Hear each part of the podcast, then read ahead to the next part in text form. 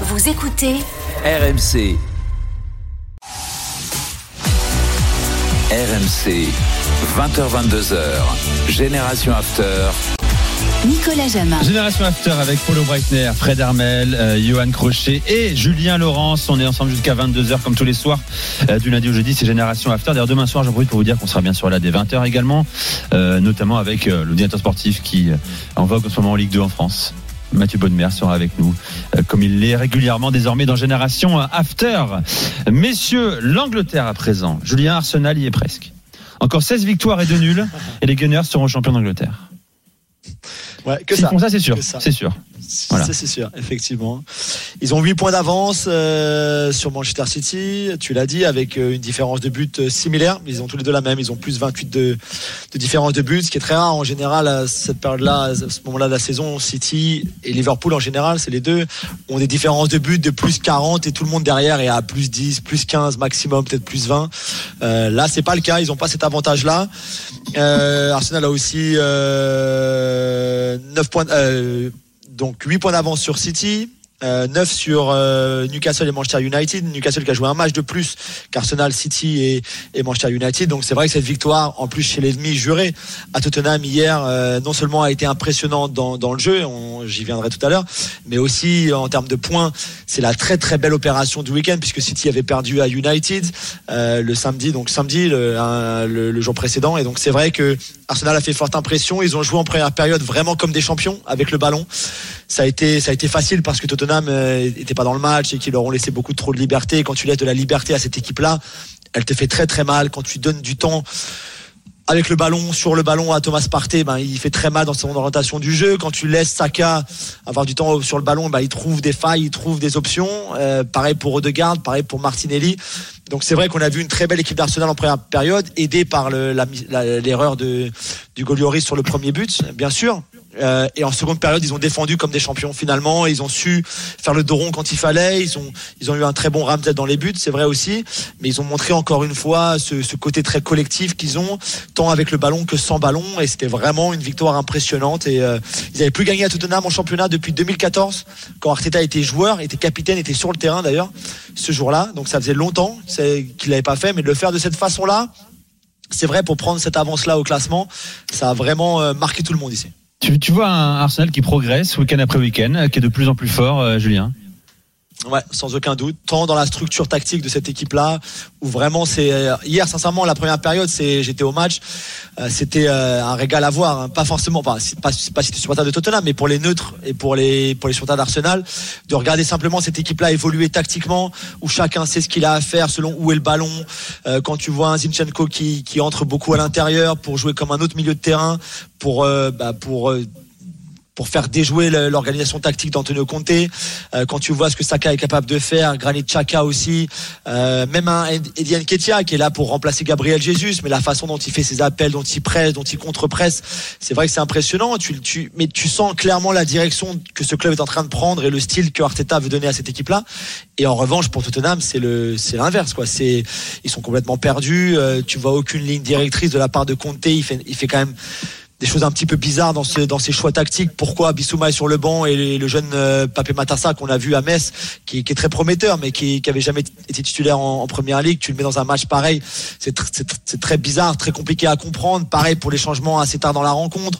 Hugminson qui est très très loin de son meilleur niveau, tu sais, tu sais pas trop pourquoi. Donc euh, c'est vrai que le contraste entre les deux clubs, entre les deux voisins, hier n'a peut-être jamais été aussi important. Fred. J'ai une question à poser à, à, à l'ami Julien parce que il y a une une qualité humaine euh, qu'on ne trouve que très que très peu souvent aujourd'hui dans le football, qui s'appelle la patience. Tu te rappelles quand tu nous parlais d'Arteta où ça marchait pas du tout euh, pourquoi les dirigeants l'ont pas viré à ce moment-là? Est-ce que parce que ça coûtait de l'argent ou parce qu'ils avaient une vraie vision de ce qui pouvait se passer? Euh, parce que je pense Fredo qui lui avait une vraie vision de ce qu'il voulait mettre en place et qui leur a expliqué et qui les a convaincus que ça allait prendre du temps, qu'il allait falloir euh, transférer des joueurs, en recruter d'autres à la place, que certains joueurs ne convenaient pas à la façon de, de jouer dont, dont il voulait pour son équipe et qu'à un moment c'est ce qu'il fallait faire. Il fallait passer par là, il fallait passer par des défaites et c'est marrant parce que depuis la victoire d'hier, euh, tout le monde a ressorti. Je sais pas si vous l'avez peut-être vu sur les réseaux sociaux, mais tout le monde en parle beaucoup ici en Angleterre. Euh, ce que Mourinho avait dit quand Mourinho a battu le Arsenal, de- le Arsenal d'Arteta avec avec Tottenham euh, quand il était entraîneur, donc il y a deux saisons maintenant de, de Tottenham, qui avait laissé Arsenal à la 14e place à l'époque. Et Mourinho a dit après le match, dans sa conférence de presse d'après-match, il a dit, il a dit, croyez-moi, j'ai l'expérience, je peux vous dire que ce qu'Ar- ce qu'Arteta est en train de faire, c'est très Hmm. fort. Il va y arriver. Croyez-moi, il est en train d'amener cette équipe à un tout autre niveau tactiquement et dans la façon dont il veut qu'elle joue. Et, et il va y arriver. Mais déjà Mourinho avait vu et on- peut aimer ou pas aimer Mourinho, on peut dire que c'est dépassé maintenant, etc. Peu importe. foot. hein. Mais ça, lui, avec son œil, lui et, et le- l'entraîneur qu'il est, ou qu'il a été, en tout cas, si vous voulez, mais avait vu tout de suite que Arteta c'était quand même l'élite du coaching et on l'avait souvent dit dans l'émission, faut, faut le reconnaître, même quand ça allait pas très bien. Et aujourd'hui, tout le monde le voit. Hier, c'est vraiment la première période, c'est une démonstration de football. Ils leur ont donné une leçon, une leçon dans tous les secteurs du jeu. Et euh, encore une fois, ça a été trop facile parce que Tottenham est mal rentré dans sa rencontre, comme comme tous les matchs cette saison quasiment. Mais ce qu'Ar- ce qu'Arteta et Arsenal sont en train de faire tactiquement, euh, c'est vraiment très très fort. Euh, D'ailleurs, je vous conseille un super documentaire sur Arsenal, un polo euh, qui montre parfaitement au quotidien le travail d'Arteta, ses méthodes de management également, Julien, qui sont différentes. Il crée, il cherche des solutions pour faire évoluer son groupe hein, humainement également au-delà de l'aspect tactique. Polo. Ouais, euh, quel pied de nez, donc je me tourne vers Julien, quel pied de nez euh, du club d'Arsenal à ses détracteurs, nous les premiers d'ailleurs, parce que ça fait quand même quelques années qu'on n'était pas tout à fait content de voir euh, ce club à, à ce niveau. Et tu sais qu'on dit souvent que la fin décembre, début janvier, c'est souvent là que le championnat se décide. Et quand tu vois, ils ont profité d'une façon extraordinaire évidemment du, du faux pas, j'ai presque envie de dire un de plus, de City à, à Manchester United. D'ailleurs, je pense qu'il faudrait parler un peu de Manchester United aussi, parce que sacré retour au On, passage. va, on en parle dans 20 minutes, Et, mon cher et- et est-ce qu'en Angleterre, on considère, comme c'est cette période souvent charnière où le championnat se décide, où il y a les équipes qui s'écroulent à force de jouer tous les trois jours, etc. euh, et puis le calendrier qui était démentiel pour Arsenal, parce que même si West Ham va pas bien, même même si euh, Tottenham va pas bien, c'est quand même des noms, tu vois. C'est pas, tu tu tu t'amuses pas comme ça contre ces équipes-là. Donc est-ce comment on voit ça en Angleterre? Ouais, non mais t'as raison, Polo. Et on les voit de plus en plus comme pour la première fois euh, après le match d'hier chez les bookmakers. Alors les bookmakers euh, en France c'est pas trop notre culture, bien sûr, mais tu leur donnes l'importance que tu veux ou pas. Mais leurs codes sont très suivis ici, sont, toujours très regardés, très analysés, etc. Et ben pour la première fois cette saison, pour la première fois depuis depuis 2024 et les Invincibles, donc l'équipe de Thierry Henry, Robert Pires, etc. Arsenal est le favori chez les bookmakers anglais dans leur ensemble pour remporter le championnat. Ça veut peut-être rien dire et il y a encore beaucoup de matchs. Nicolas l'a dit tout à l'heure. C'est vrai, ça- y a plein de choses peuvent changer encore. Mais je pense que même de euh, de façon euh, de, de, de, de, cette façon de, cette façon là avec les bookmakers je, je cherchais un mot que je, que je trouve pas mais de euh, c'est pas c'est pas anecdotique finalement que même les bookmakers à un moment se soient dit bon voilà il y a City qui est très fort bien sûr T'as Newcastle qui est bien, t'as United qui revient très très fort, qui va gagner 9 matchs d'affilée, toutes compétitions confondues, etc. Mais voilà, cette équipe pour la première fois depuis 2004, elle est favorite chez les bookmakers pour remporter la première ligue. Et, et sincèrement, c'est pas anodin. Et je pense que comme tu l'as dit, c'est aussi parce que euh, sur ces différences qu'ils ont faites là, sur les, sur les, depuis la, la, la reprise de la première ligue lors du Boxing Day, et puis après dimanche, c'est le gros, c'est le- ce sera le Ah. Ah oui. peut-être le, le test ultime à domicile contre Exactement, United. C'est là ouais. qu'on verra, et je pense que s'ils ne perdent pas ce match-là, alors là, je pense qu'ils auront fait un très très grand pas. Dimanche à 17h30, hein, on suivra ça et on débriefera ensemble. Euh, bon, on n'a pas eu le temps de parler, on en reparlera. On a déjà parlé de Martin Ode- Odegaard, que tu as connu toi aussi, Fred. Bah, euh, oui, bah, j'avais Huit dit buts cette saison. euh, sur buts lui, cette mais on en reparlera. On en reparlera. Euh, Je veux qu'on gagne du temps pour parler de Hugo Ouais. Lloris, hein, qui vit un début 2023 compliqué, mon cher Julien. Euh, J'imagine qu'il y a l'émotion d'annoncer sa retraite internationale également. Euh, à, à quoi tu l'attribues vraiment tout ça? Ouais, je pense qu'il y a un petit peu ça, ça, ça lui a fait, ça lui a fait mal d'annoncer cette retraite internationale. Euh, je comprends pas pourquoi il a pas eu plus de vacances que ce que euh, que ce qu'il a eu. Je sais pas encore une fois si ça vient du club, de lui. Je pense que le club était content qu'il veuille revenir vite. Il est rentré Euh, le pense 20 qu'il a- décembre, il a repris le 25, c'est ça hein? C'est Ouais, ça, exactement. Il était sur le banc. Mais ça, c'est euh, un pro- pardonne-moi, pardon, mais, mais ça, c'est un vrai problème. Je veux dire, quand tu parles à n'importe, et je comprends pas que les coachs ne n'imposent pas. Des, tous les coachs te disent qu'après, un- il faut, il faut du temps.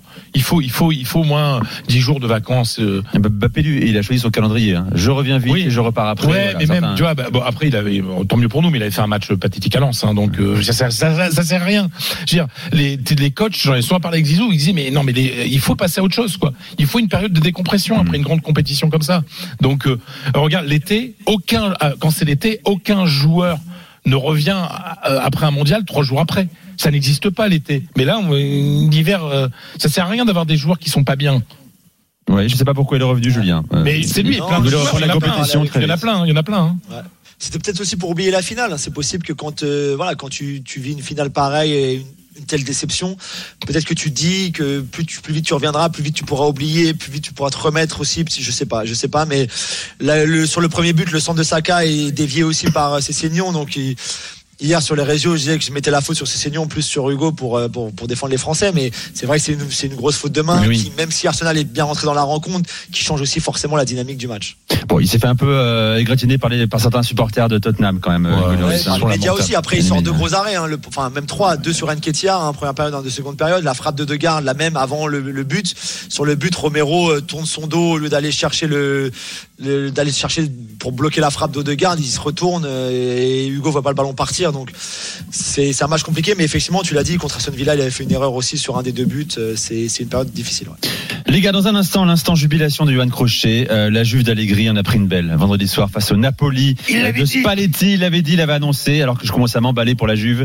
On parlera tiens de Victor Osimhen également, l'ancien Lillois, qui cartonne. Et tiens, Guardiola également, qui ne s'intéresse plus vraiment au titre en première ligue. Bluffe-t-il. Est-ce de l'orgueil? Euh, On va en débattre tout à- dans un instant avec vous, les drôles de dames, Julien Laurence également. Et puis à 20h45, vous pouvez déjà appeler Max au standard, au 32-16, pour poser vos questions à Julien, Johan, Polo et Fred. Reste avec tous ces générations after sur RMC, il est 20h27.